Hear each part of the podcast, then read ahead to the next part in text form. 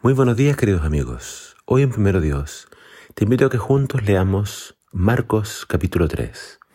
Dice así la palabra del Señor desde el versículo 20 en adelante. Luego Jesús entró en una casa a la que acudió tanta gente que ni siquiera pudieron comer él y sus discípulos.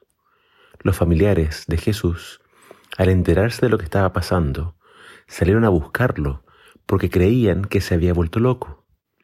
Los maestros de la ley que habían llegado de Jerusalén decían, los demonios lo obedecen porque tiene a Belcebú, el príncipe de los demonios. Jesús los llamó y les habló en parábolas. ¿Cómo puede Satanás echar fuera a Satanás? Si un reino está dividido y los distintos bandos luchan entre sí, pronto desaparecerá.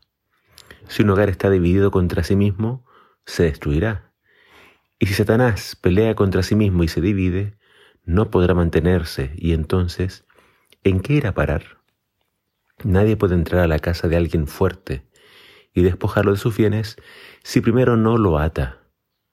Solo entonces podrá robar su casa. Les aseguro que todos los pecados y blasfemias se le perdonarán a todos por igual, pero la blasfemia contra el Espíritu Santo nunca tendrá perdón, pues será un pecado de consecuencias eternas. Así respondió Jesús a la acusación de que tenía un espíritu inmundo. Este capítulo presenta un contraste entre la fama de Jesús y los que se le oponían. No es fácil avanzar cuando te acusan de tener poder por estar endemoniado. No es fácil seguir adelante cuando tu propia familia cree que estás loco. Jesús era seguido y respetado por mucha gente que provenía de muchos lugares, pero cuando los que deberían estar 100% de tu lado no lo están, eso igual te podría afectar. ¿Cómo respondió Jesús a esta oposición? Acusar a Jesús de tener el poder de los demonios era una gran ofensa. Pero nuestro Señor respondió haciendo dos importantes declaraciones.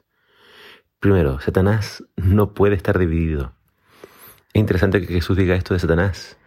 Eh, es como si lo conociera bien y supiera que Satanás tiene un plan y que todos sus demonios están alineados con él. Satanás no está dividido, dice Jesús.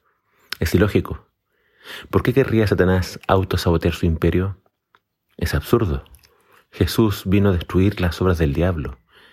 Jesús vino a desbaratar su reino. Jesús vino como un conquistador que sometió a Satanás y lo dejó atado para luego rescatar a todos los que tenía en cautiverio. Jesús es el libertador que vino a poner fin al reinado de Satanás. Por tanto, esta acusación era ilógica. Jesús no tenía demonios, ni trabajaba con el poder de los demonios, Él vino con el poder de Dios.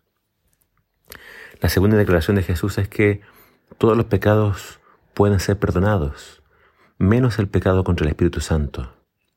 ¿Qué pecado es ese? El pecado contra el Espíritu Santo consiste en deliberada y obstinadamente rechazar la voz de Dios.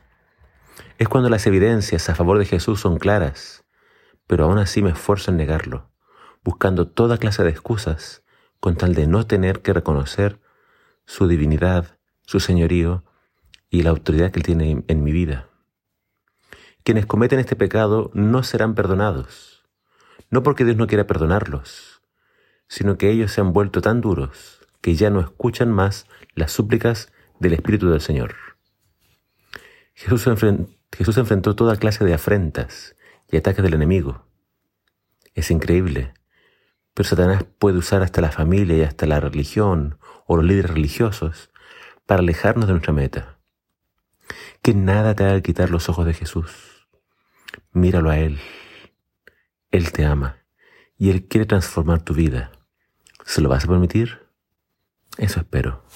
Que el Señor te bendiga.